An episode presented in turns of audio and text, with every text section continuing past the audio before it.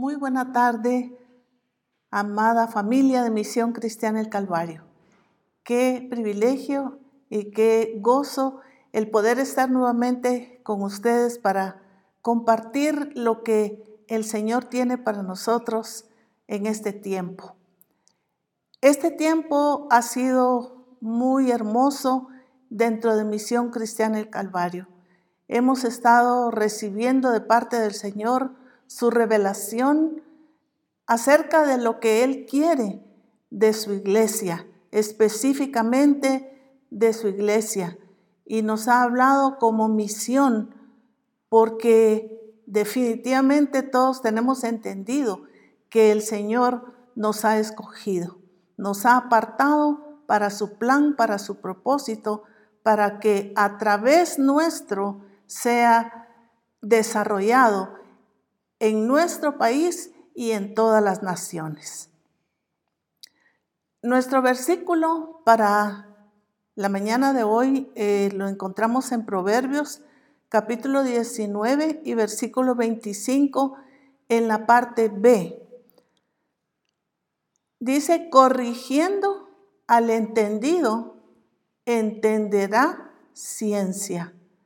Corrigiendo al entendido, entenderá ciencia. Qué hermoso lo que el Señor nos dice en, en este versículo, porque nos habla acerca de la corrección hacia el entendido.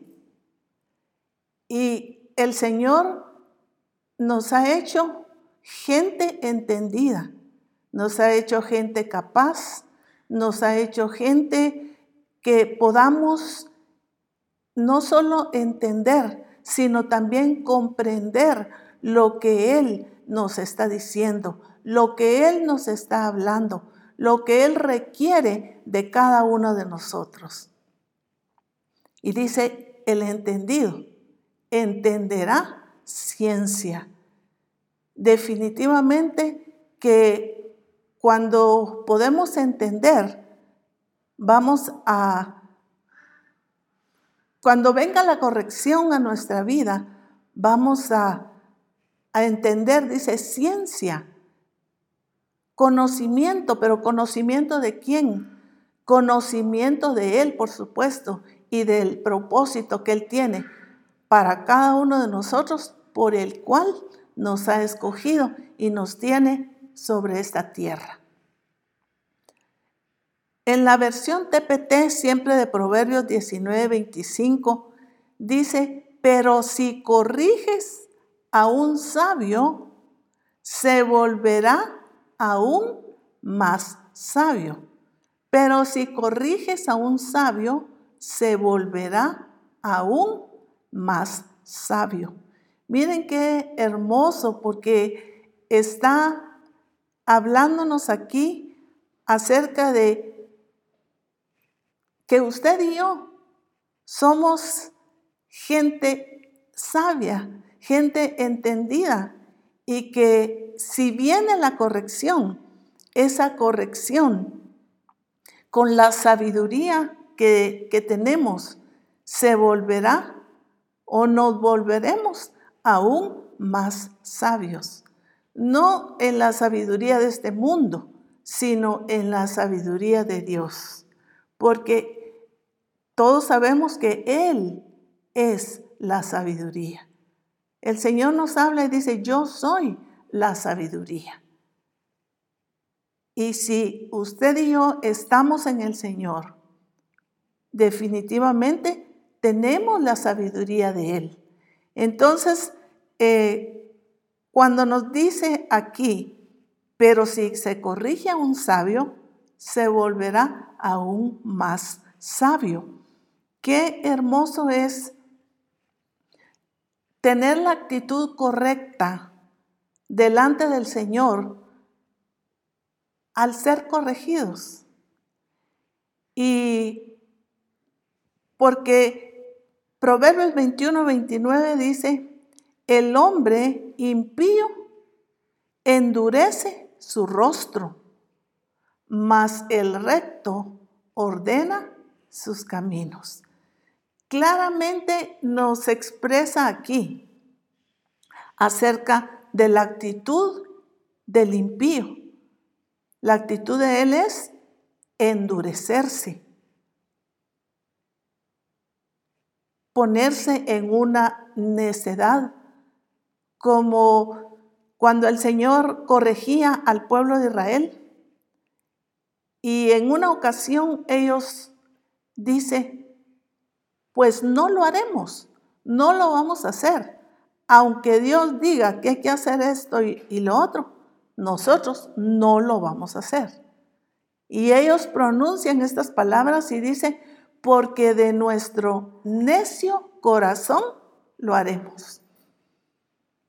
Ellos no tenían el conocimiento y el entendimiento que tenían un corazón sabio, que eran sabios, sino dice, de nuestro necio corazón haremos.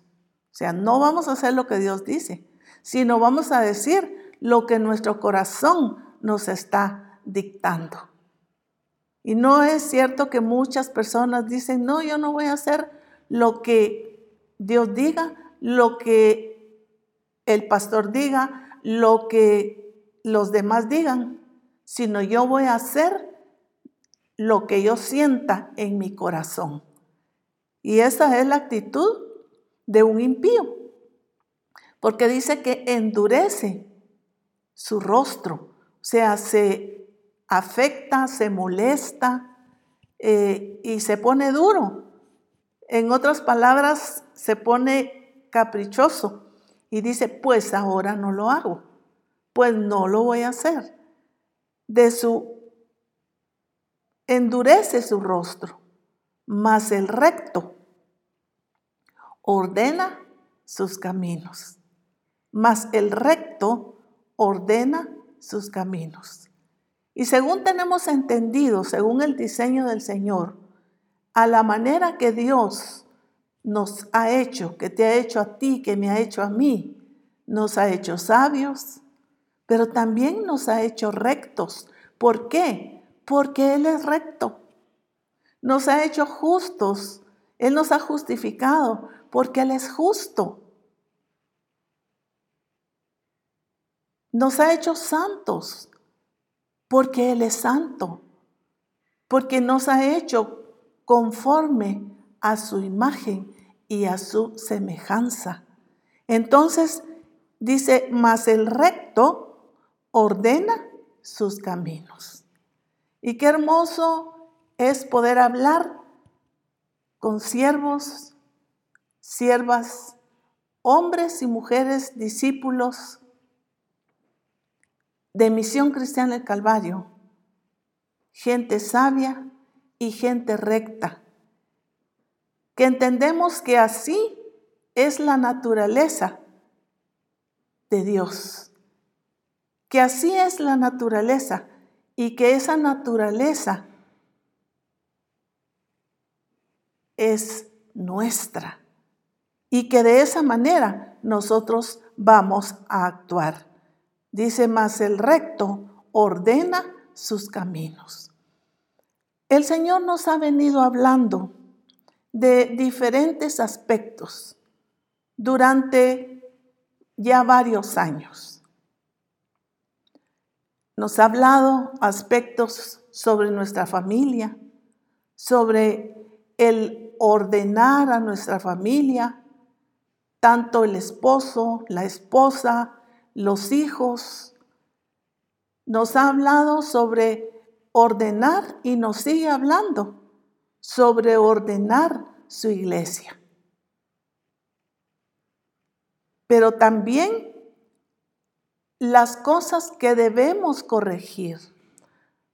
Corregir en nuestro carácter, corregir en nuestro estilo de vida, corregir nuestra manera de pensar, nuestra manera de actuar, nuestro estilo de vida.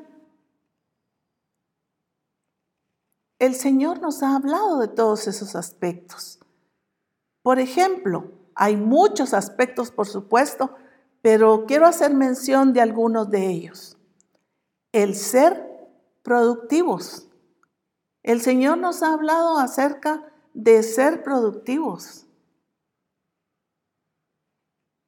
Nos habló acerca y nos ha hablado acerca de la administración, de ser buenos administradores de los misterios de Dios, de ser buenos administradores en nuestro hogar, de ser buenos administradores de nuestras finanzas. Nos ha hablado acerca de lo que significa la siembra y la cosecha. Nos ha hablado acerca de esa bendición que tiene que ver con sembrar. Nos ha hablado el Señor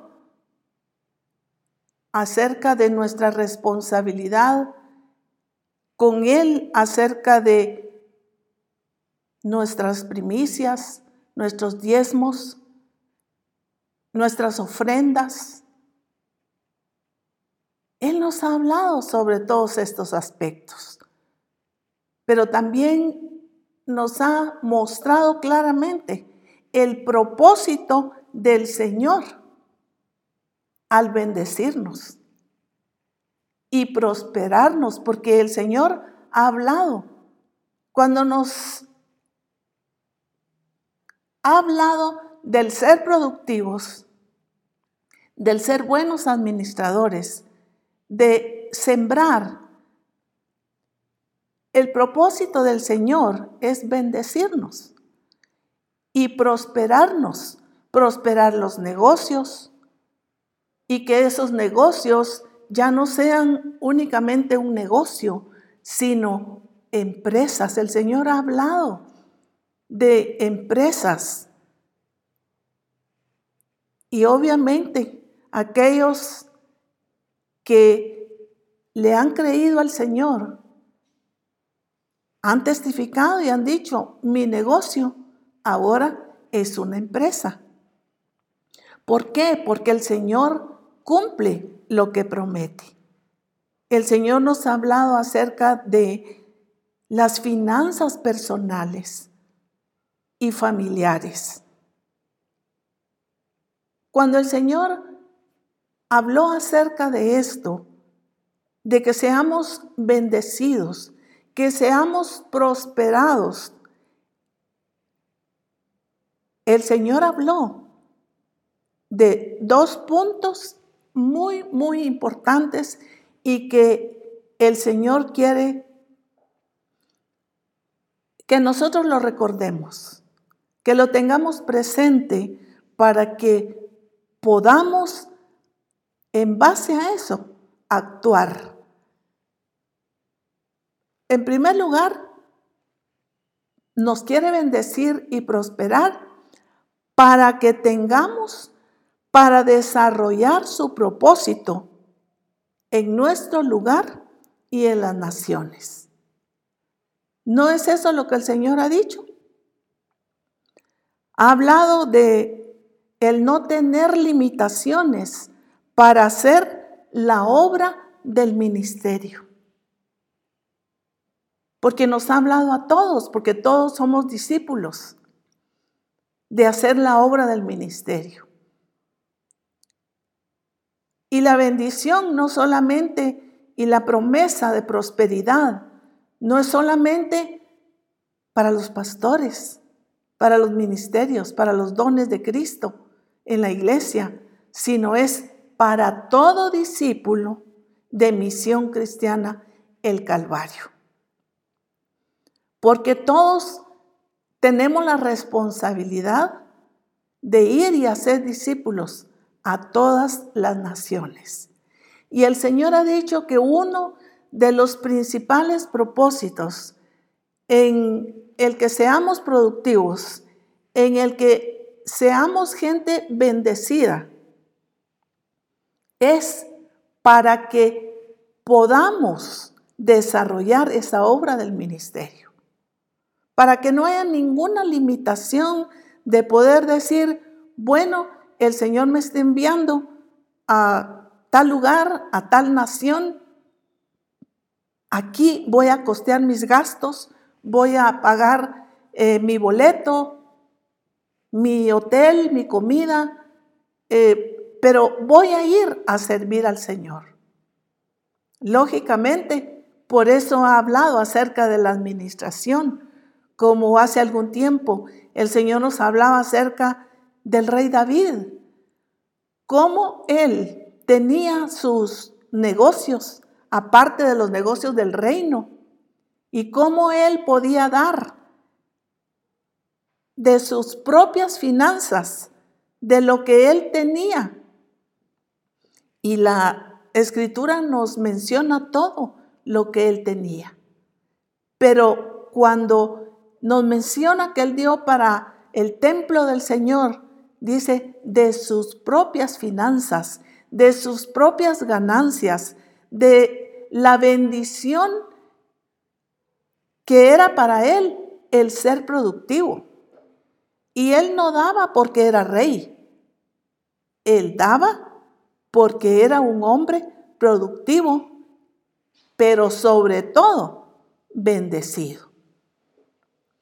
Y debemos tener muy claro, mis amados hermanos y hermanas, que la bendición es muy diferente al simple hecho de tener dinero. Hay mucha gente que tiene dinero y tiene mucho dinero, tiene muchos bienes, pero no tiene la bendición de Dios. Y eso es lo que el Espíritu Santo quiere que nosotros entendamos en este tiempo y que lo percibamos, que lo recibamos con todo nuestro corazón y que podamos decir, bueno, soy una persona bendecida. Como familia, somos una familia bendecida. Porque no es el dinero, aunque el dinero es necesario, sino es la bendición del Señor. Dice que la bendición de Jehová es la que enriquece y no añade con ello tristeza. Es la bendición del Señor. Y eso debe estar muy claramente. Hay gente que, pues en un buen guatemalteco diríamos, se mata en trabajar. Se está desviviendo por trabajar, por desvelarse, hasta no comer para generar dinero. Pero la bendición del Señor es la que hace que nosotros pues tengamos esos medios. Entonces es muy importante que nosotros tengamos en cuenta que una de las cosas principales por la cual Dios ha prometido bendecirnos y prosperarnos es que nosotros sirvamos a Dios, que nosotros hagamos la obra del ministerio y que podamos estar solventes y que podamos ser buenos administradores y tener a cargo de los negocios gente sabia, gente inteligente, gente con temor de Dios. Que esos negocios, esos, ah, esas empresas eh, sean empresas estables, donde permita al dueño, a la dueña, poder hacer la obra del ministerio sin ninguna limitación.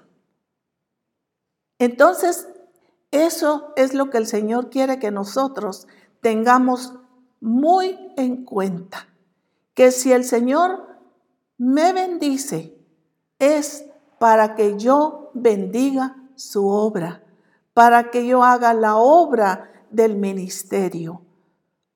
Entonces, cuando hay ese entendimiento, definitivamente la bendición seguirá fluyendo. Entonces, no olvidemos este principio de lo cual el Señor nos ha hablado. Muchos piden bendición, muchos piden eh, tener abundancia, pero luego se olvidan de Dios. Se olvidan de darle al Señor. Entonces esto no es lo que el Señor quiere. No quiere que Misión Cristiana el Calvario pierda el rumbo de su verdadera bendición y del verdadero propósito del Señor en bendecir y en prosperar. Y en segundo lugar, el Señor ha dicho que para estar bendecidos y solventes personalmente y que como familia podamos disfrutar de esa bendición de Dios. Entonces el Señor no está diciendo, bueno, yo los voy a bendecir, pero solo tienen que darme a mí. Claro, lo primero es Él. Busca primero el reino de Dios y su justicia y todas las demás cosas os vendrán por añadidura. Cuando la bendición de Dios está en que pongamos en primer lugar al Señor, entonces podremos disfrutar de esa bendición y de una economía estable personalmente y también poderla disfrutar con nuestra familia. ¿Cuánta gente tiene, pero tiene tanto afán y tanto temor que no disfruta lo que tiene? Pero el Señor nos está dando esa bendición por la cual nosotros siendo sabios, siendo entendidos, podemos disfrutar verdaderamente de esa bendición de Dios, sirviéndolo, dando para su obra y definitivamente poderlo disfrutar. Estaremos durante varios discipulados tocando puntos que tienen que ver con un desatar de nuestras finanzas. Quiero que pongamos mucha atención a esto. Tocando puntos que tienen que ver con un desatar de nuestras finanzas y así experimentar en su plenitud esa bendición que el Señor ha prometido a través de su revelación y escrita en su palabra. Y a la luz de la palabra vamos a poder ver cuál es nuestra condición, la cual nos está estorbando esa plenitud de la bendición que el Señor quiere que nosotros disfrutemos. Entonces estaremos teniendo varios, varios puntos, varios temas. Dentro de ellos estaremos viendo eh, las primicias, las ofrendas, el dar a los pobres, el diezmo que es principal, que es darle el primer lugar al Señor y lo primero, nuestro diezmo, nuestras siembras. ¿Cuántos eh, durante este tiempo de pandemia se ha dejado de hacerlo? Se ha dejado de ofrendar. Bueno, pues es que como no, no nos estamos reuniendo, pero tampoco se ha buscado los medios cómo hacer llegar estas ofrendas, estos diezmos a donde corresponden. Me decía una sierva del Señor, yo ya le pedí perdón al Señor, pero quiero pedir perdón, me decía, porque desde que inició la pandemia, yo ya no diezmé, pero ya he arreglado cuentas con el Señor, le estoy comentando a usted, le estoy también pidiendo perdón, me decía ella. Porque usted nos ha enseñado lo que es el darle al Señor. Y ahora me estoy poniendo al día. Y le dije, te bendigo y oro por ti para que puedas ponerte al día. Imagínense, dos años de pandemia, dos años de dejar de diezmar, se necesita una intervención verdaderamente del Señor para que se pueda poner al día y que yo sé que lo va a lograr y lo va a hacer. Pero ¿cuántos hemos estado en esa condición? No hemos como buscado los medios para no retener esos diezmos, para no retener esas ofrendas, esas primicias, esas siembras que nosotros debemos dar y que le pertenecen al Señor.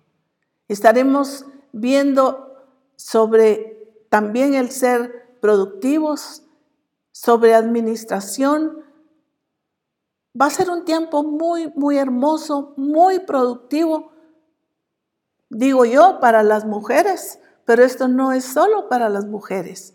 Doy gracias a Dios por los varones de Dios que escuchan y que son bendecidos a través de los discipulados de mujeres. Pero especialmente mi corazón anhela de veras ver a mujeres en misión cristiana el Calvario. Mujeres experimentando a Dios, viendo a Dios en sus finanzas, viendo a Dios en su familia, viendo a Dios en el desarrollo de la obra del Señor. Ver siervas de Dios, esposas de pastores, bendecidas, donde no haya ninguna limitación, donde no hayan esas palabras de hoy no tengo, ni siquiera tengo para ofrendar, ni siquiera tengo para dar mi siembra. Ya no se pronunciarán esas palabras, porque sé que Dios, así como ha dicho, de levantar un ejército de mujeres en Misión Cristiana el Calvario. Un ejército de mujeres, pero mujeres bendecidas. Mujeres bendecidas. Mujeres que realmente no se oiga queja, donde no se oiga lamento de que Dios no les provee. Eso es lo que mi corazón anhela y definitivamente lo anhela el Señor. Él lo ha prometido. Él lo ha prometido. Pero recordemos en qué aspectos el Señor estará hablándonos. Cuando hermana Mari compartía el discipulado pasado, decía una hermana, yo veía esa bolsa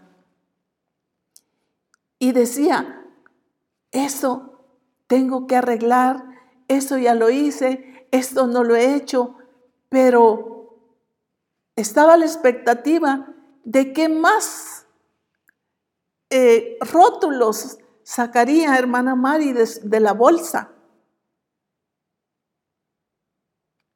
Pues para corregir, pues eso mismo estará haciendo el Señor a través de su Espíritu.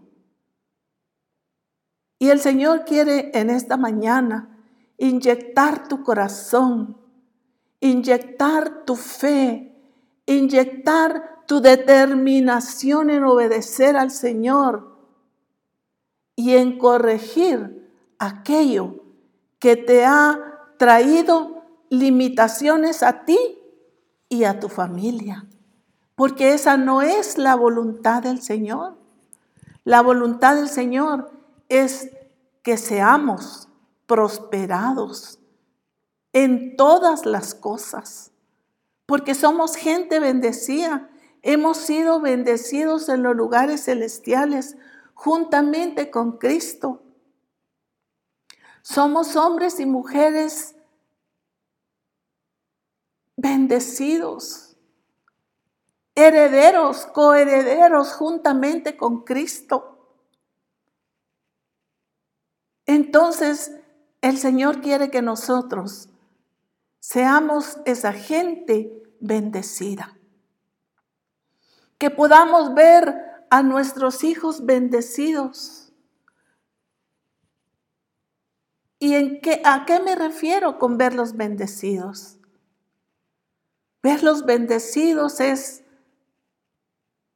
saber que nuestros hijos también son sembradores en el reino de Dios, que también son responsables de, su, de, sus, su compromiso con el Señor, de darle a Él primeramente y también de servirle.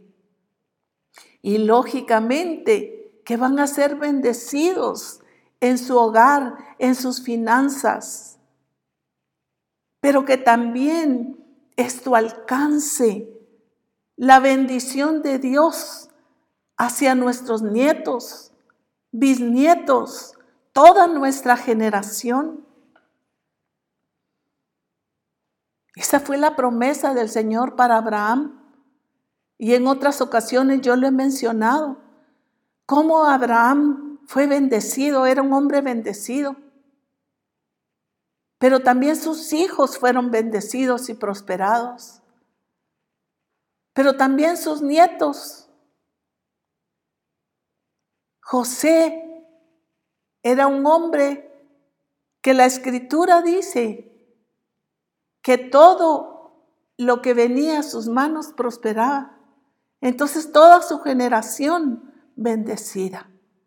Y eso es lo que el Señor anhela de ti, mujer de Dios.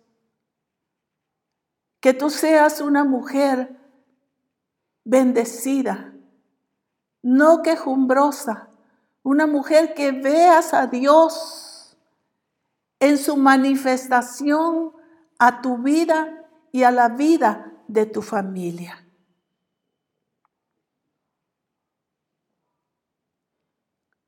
Amado, yo deseo que seas prosperado en todas las cosas, así como prospera tu alma. Qué hermoso es ser gente de misión cristiana el Calvario, pero gente sabia y gente entendida en la corrección que el Espíritu Santo nos hace a través de cada reforma apostólica, de cada eh, congreso, de cada discipulado. Qué hermoso es que nosotros siempre estemos atentos a la corrección del Señor. Proverbios capítulo 27 y versículo 18 dice de esta manera, quien cuida de la higuera comerá su fruto y el que mira por los intereses de su Señor tendrá honra. Quien cuida de la higuera comerá su fruto, y el que mira por los intereses de su Señor tendrá honra. ¿Qué es lo que vemos aquí? Vemos que definitivamente está hablando de cuidar, de sembrar y de cosechar ese fruto. Pero dice, el que mira por los intereses de su Señor tendrá honra. Y es el punto número uno que mencionábamos acerca de lo que el Señor, el propósito del Señor al bendecirnos y a prosperarnos. Que nosotros velemos por los intereses del Señor. Cuando nosotros velamos por los intereses del Señor, ¿qué dice? Tendrá honra. La honra viene del Señor. Eso es definitivo. Porque Él dice, yo honro a los que me honran. Yo honro a los que me honran. ¿Y en qué manera nosotros vamos a honrar al Señor? Cuidando de los intereses de su Señor. Proverbios capítulo 21 y versículo 26 dice, hay quien todo el día codicia, pero el justo da y no detiene su mano. Pero el justo da y no detiene su mano. Qué hermoso es cuando nosotros tenemos entendido nuestra responsabilidad de cuidar de las cosas del Señor.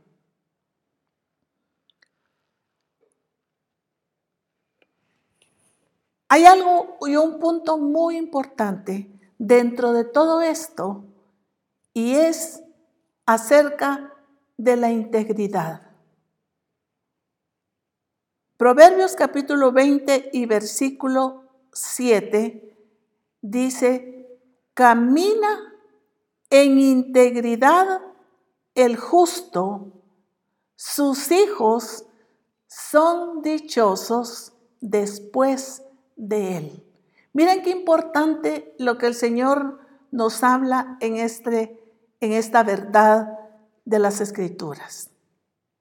Camina, ¿qué quiere decir camina?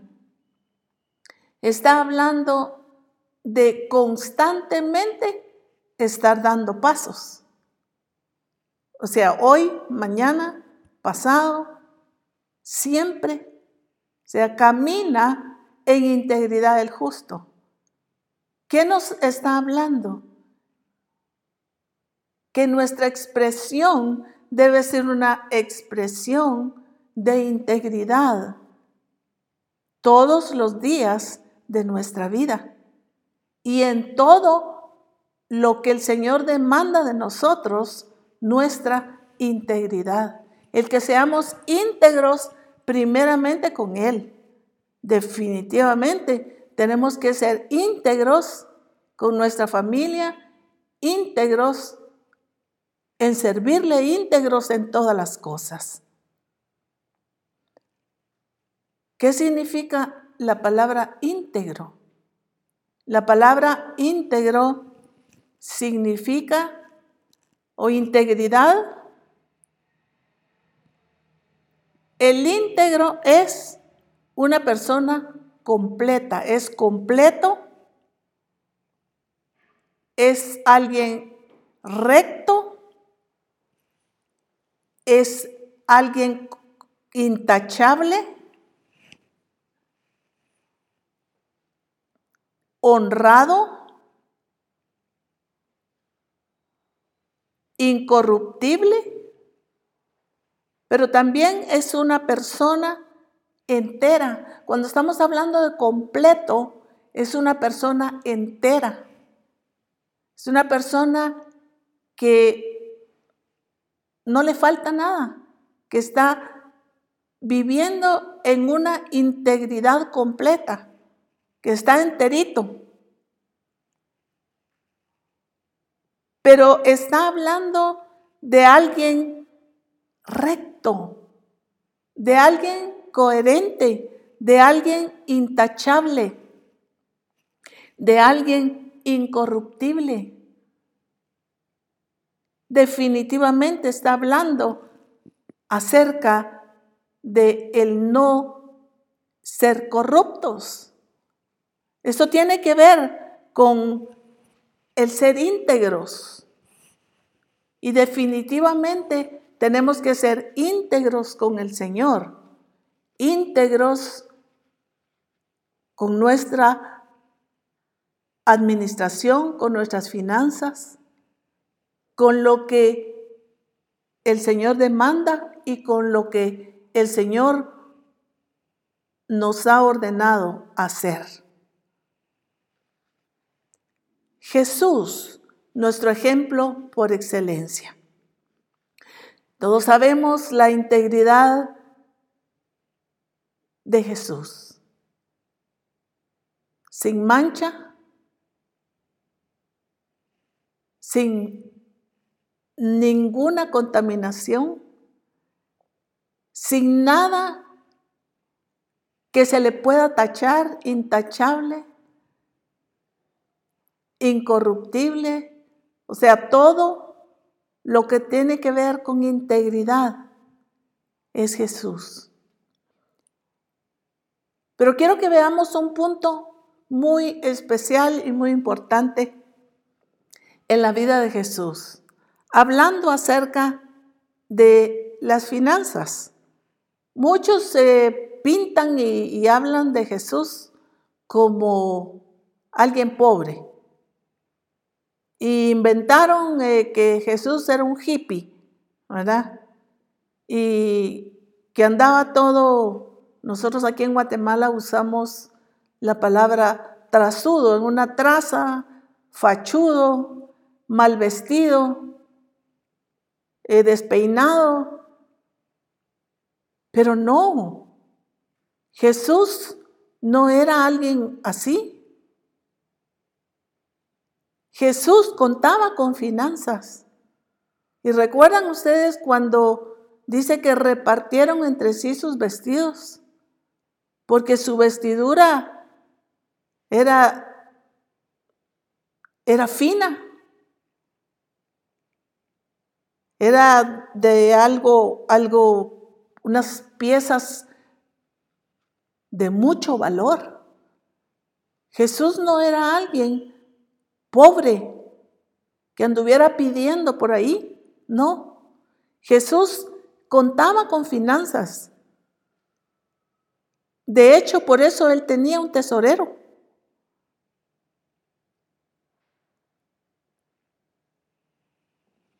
Los discípulos que andaban con él tenían que comprar comida, tenían que quizá en alguna ocasión pagar un, bueno, una pensión, un, ciertos lugares donde de hospedaje. Por eso es que alguien era tesorero. Ustedes saben que Judas era el tesorero, ¿verdad? En Juan 13, 29 dice, porque algunos pensaban, puesto que Judas tenía la bolsa, que Jesús le decía, compra lo que necesitamos para la fiesta o que diese algo a los pobres. Esta es solo una referencia de que pues andaba una bolsa de dinero, ¿verdad? Que lo utilizaban para diferentes gastos de Jesús y sus discípulos.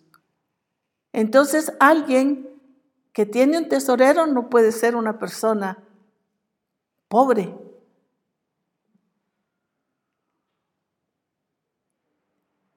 Jesús contaba con esas finanzas, pero estaremos viendo a unas mujeres que fueron inteligentes y sembraban en el ministerio de Jesús y sus discípulos. Algunas de ellas, por su gratitud, su gratitud las llevó a hacerlo. Y reconocían que el ministerio de Jesús, así como para ellas había sido bendecidas, también podrían ser otros beneficiados, bendecidos que también alcanzarían esa bendición. Aquí en Lucas capítulo 8, versículo 1 y 3, dice, aconteció después que Jesús iba por todas las ciudades y aldeas, predicando y anunciando el Evangelio del reino de Dios. Y los doce con él, y algunas mujeres que habían sido sanadas de espíritus malos y de enfermedades, María, que se llamaba Magdalena, de la cual había salido siete demonios, Juana, mujer de Chuza, intendente de Herodes, y Susana, y otras muchas que le servían de sus bienes.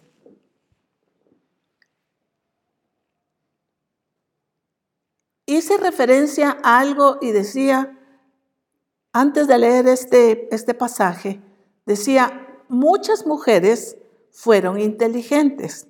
¿Por qué digo yo inteligentes? Porque sabes que el que aprende o cuando aprendemos a, sembrar, nos convertimos en personas inteligentes. Sí, somos inteligentes. ¿Por qué? Porque le estamos poniendo cuidado a quién? Al Señor. Estamos velando por los intereses del Señor. Pero porque definitivamente entendemos que el que siembra cosecha, ¿verdad? Algunos, eh, hubo un tiempo y de repente alguien se acercaba conmigo y me daba una cadena o unos aretes y me decía, hermana, le voy a sembrar esto, pero con interés. Y yo me quedaba viendo que usted ore por esto y esto y esto. Creo que tampoco es la actitud correcta el tener eso, pero debemos saber que el que siembra, pues cosecha. Es la ley de la siembra y de la cosecha, ¿verdad? Pero estas mujeres dice que andaban con Jesús sostenían el ministerio de Jesús. Yo me he puesto a pensar y digo, ¿cómo harían estas mujeres? Han de haber tenido pues sus caballos, sus, no sé si alguna carreta, algo donde andaban las ollas, donde andaban todo lo, lo que necesitaban para cocinarle a Jesús y a los discípulos. Pero en algunas ocasiones ellos iban con ellos. O sea, Jesús tenía gente que reconocía su ministerio, que reconocía lo que Jesús había hecho en la vida de ellos. Como menciona que muchas de ellas habían sido sanas, habían sido libres de espíritus inmundos. Entonces ellas en gratitud lo hacían pero eran mujeres productivas, eran mujeres que tenían cómo hacerlo.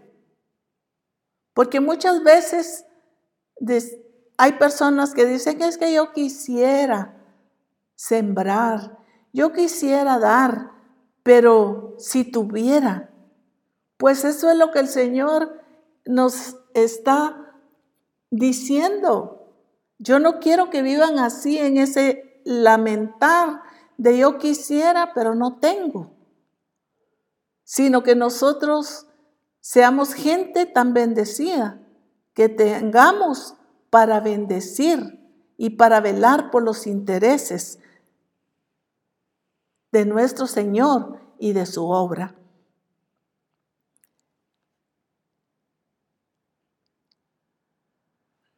Aquí en Lucas 8.3, siempre el parte de este mismo relato, en la versión NTV dice que contribuían con sus propios recursos.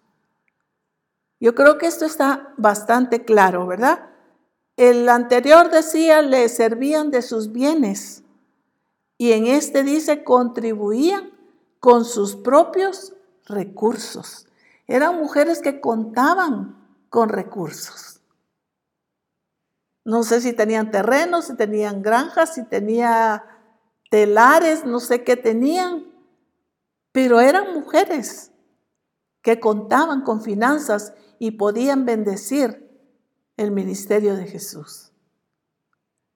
Sé que muchos tendrán o tendremos la oportunidad de viajar, de ir a las naciones, pero de repente algunos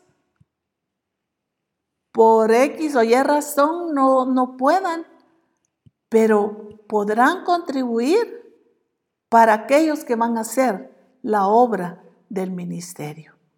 Pero qué lindo que de manera personal nosotros también podamos hacerlo y utilizar estas dos formas como en el ministerio de Jesús.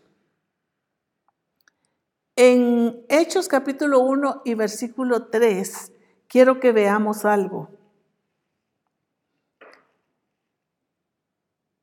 A quienes también después de haber padecido, se presentó vivo con muchas pruebas indubitables, apareciéndoles durante 40 días y hablándoles acerca del reino de Dios. En diferentes oportunidades nuestro apóstol nos ha hablado de esto, nos ha enseñado acerca de ese seminario de 40 días. Imagínense. No sé cuántas personas exactamente estaban ahí, pero si estaban los discípulos, si habían algunos más, más los que iban a cocinar, esos 40 días, los tres tiempos de comida, analicemos un momentito, un poquito. Jesús necesitaba qué? Finanzas. Y hubo finanzas definitivamente, ¿verdad? La escritura no aclara, pero no creo que les haya dado el seminario y los haya tenido pues los 40 días de ayuno. Si no, pues no lo dijera, ¿verdad? Pero me refiero a que Jesús hacía uso de esas finanzas para su ministerio. Pero quiero que veamos también a alguien más y es a, a Pablo. Quizá no alcancemos esta mañana a, ver todos los, eh, todos los versículos, pero quisiera que viéramos ahí en Hechos capítulo 18, versículo 2 y 3, al apóstol Pablo. El apóstol Pablo era un hombre productivo y utilizaba su oficio y trabajaba. Hechos 18, 2 y 3. Y halló ahí a un judío llamado Aquila, natural de Ponto, recién venido de Italia con Priscila su mujer, por cuanto Claudio había mandado que todos los judíos saliesen de Roma. Fue a ellos y como era del mismo oficio, se quedó con ellos y trabajaban juntos, pues el oficio de ellos era hacer tiendas. Quiero presentar este ejemplo porque Pablo, como decía, era un hombre productivo. Eh, en otros versículos eh, nos menciona, dice, porque yo con estas mis manos he trabajado. O sea, él era alguien trabajador, laborioso, él hacía carpas, eh, me imagino de como tienditas para, para habitar. Y estos hombres también eran del mismo oficio. Pero dice que se quedó ahí con ellos para trabajar, porque el, ese era el, el oficio de ellos. Pero veamos aquí en Hechos 28:30. Dice, y Pablo permaneció dos años enteros en una casa alquilada y recibía a todos los que a él venían, predicando el reino de Dios y enseñando acerca del Señor Jesucristo abiertamente y sin impedimento. Miren qué, qué lindo porque aquí no dice que él haya pedido dinero para alquilar esa casa. Dice, él alquilaba esa casa. Lógicamente, él tuvo que pagar durante dos años la casa. Y ahí predicaba y enseñaba pero tenía la capacidad de poder pagar el alquiler de esa casa por dos años. Qué importante es el que pongamos por obra lo que el Señor ha enseñado acerca del ser productivos y que al mismo tiempo podamos contribuir con hacer la obra del ministerio que tocará a muchos. Y muchos yo sé que están ansiosos de ello. He oído testimonios de parejas que Dios los ha bendecido y que pues el anhelo es seguir creciendo y seguir siendo bendecidos para poder tener libertad de servir al Señor y poder eh, generar sus propios gastos. Pero qué lindo ejemplo, pues de Jesús, ejemplo también de el apóstol Pablo acerca de esto. En Hechos capítulo 20, 33 y 35, Pablo hace una aclaración y dice, ni plata ni oro, ni vestido de nadie he codiciado antes vosotros sabéis que para lo que me ha sido necesario a mí y a los que están conmigo, estas manos me han servido. En todo os he enseñado a que trabajando así se debe ayudar a los necesitados y recordar las palabras del Señor Jesús que dijo, más bienaventurada cosa es dar que recibir. Miren qué hermoso ejemplo del apóstol Pablo. Dice, yo no he codiciado. Antes para lo que ha sido necesario. Y a los que están conmigo, estas manos me han servido. Miren qué lindo. Porque él muchas veces iba acompañado de, otros discípulos y dice, a mí y a los que han estado conmigo, estas manos me han servido. O sea, Él ha trabajado para poder sostenerse y sostener a otros compañeros para hacer la obra. Y eso es lo que el Señor quiere. Quizá Dios te va a permitir ir a alguna nación con tus propias finanzas y puedas llevar a otros, quizá otros discípulos jóvenes que están iniciando su negocio, pero que tú puedes eh, sostener ese viaje. Él hace esta expresión y dice, estas manos me han servido. Miren qué, hermoso, ¿verdad? Y hace énfasis en estas palabras y dice, más bienaventurada cosa es dar que recibir. Entonces nos está enfatizando que también nosotros, los siervos de Dios, estamos para dar, para para darle al Señor, de lo que Él nos ha bendecido y poder bendecir su obra, el poder bendecir a otros. Esta es la bendición de Dios. Y que Pablo aquí nos lo muestra de una manera clara.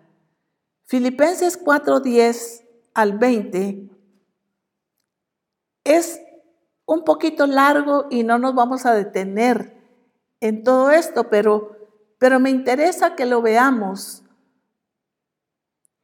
En gran manera me gocé en el Señor de que ya al fin habéis revivido vuestro cuidado de mí, de lo cual también estabais solícitos, pero os faltaba la oportunidad. No lo digo porque tenga escasez. Escuchemos bien esto. No lo digo porque tenga escasez, pues he aprendido a contentarme, cualquiera sea mi situación. Sé vivir humildemente y sé tener abundancia. En todo y por todo estoy enseñado, así como para estar saciado, como para tener hambre, así para tener abundancia, como para padecer necesidad. Todo lo puedo en Cristo que me fortalece. Sin embargo, bien hiciste en participar conmigo en mi tribulación y sabéis también vosotros, oh filipenses, que al principio de la predicación del Evangelio, cuando partí de Macedonia, ninguna iglesia participó conmigo en razón de dar y recibir, sino vosotros solos. Pues aún a Tesalónica me enviasteis una y otra vez para mis necesidades.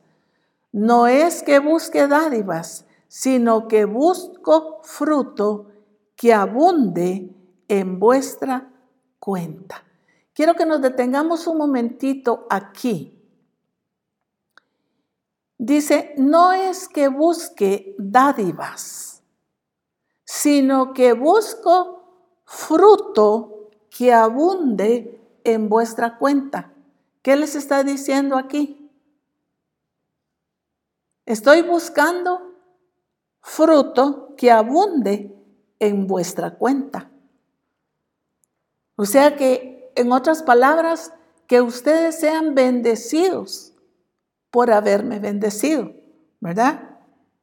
El versículo 18 dice, pero todo lo he recibido y tengo abundancia. Estoy lleno, habiendo recibido de Epafrodito lo que enviasteis, olor fragante, sacrificio acepto y agradable a Dios. Mi Dios pues suplirá todo lo que os falta conforme a sus riquezas en gloria en Cristo Jesús. Al Dios y Padre nuestro sea gloria por los siglos. Quiero hacer énfasis en esta en el versículo 17, no es que busque dádivas, sino busco fruto que abunde en vuestra cuenta.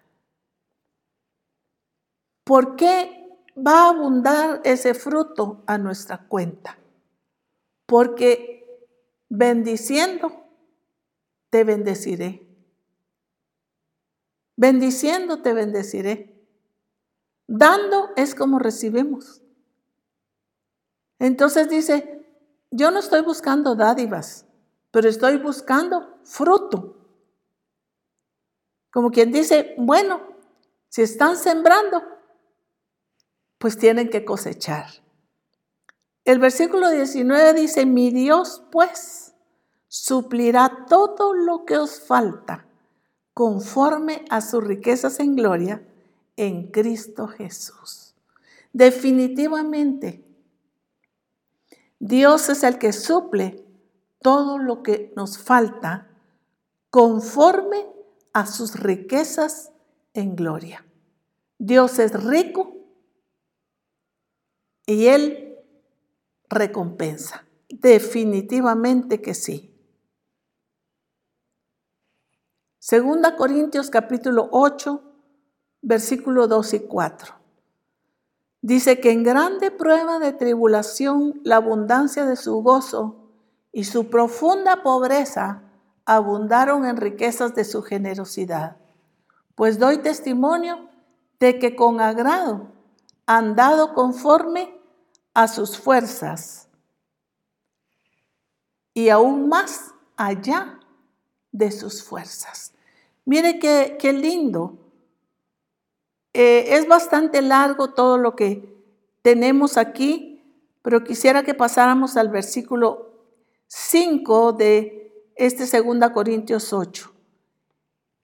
Y dice, no como lo esperábamos, sino que asimismo se dieron primeramente al Señor y luego a nosotros por la voluntad de Dios. La importancia, amados hermanos, de el entendimiento y de esa sabiduría y de esa inteligencia. Que cuando nos damos primeramente a Dios, definitivamente no vamos a tener miseria, no vamos a escatimar. El dar nos producirá gozo de poder darle al Señor en lo que a Él le corresponde. Y esto es lo hermoso. Se dieron primeramente al Señor. Ahí está el secreto. Cuando tú te das primeramente al Señor, tienes entendido que es darle a Él.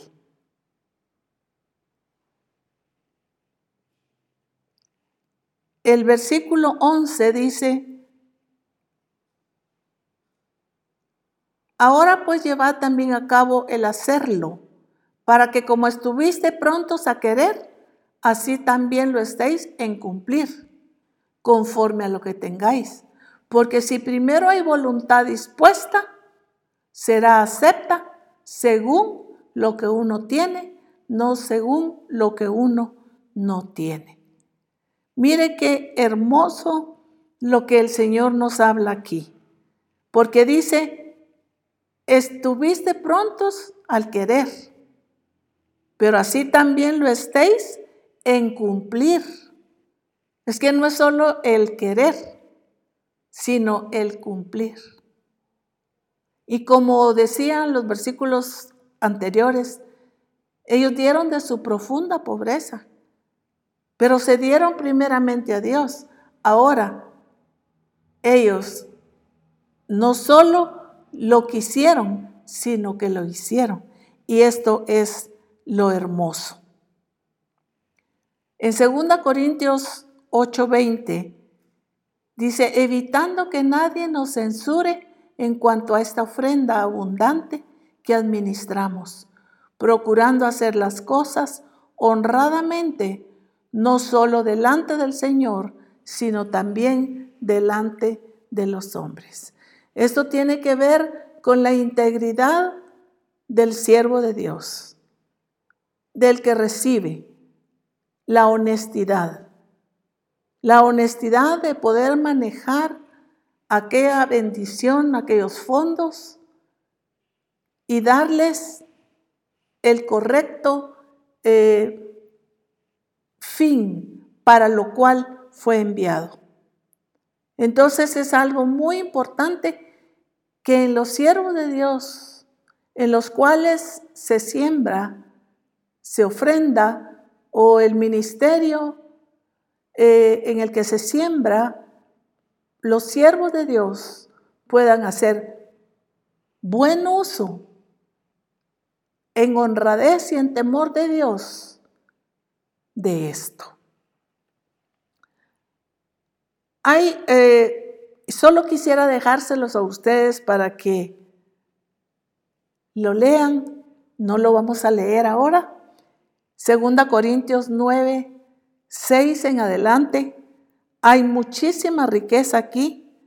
Yo sí se los estaré poniendo eh, desglosado en, los, en las publicaciones que hago siempre.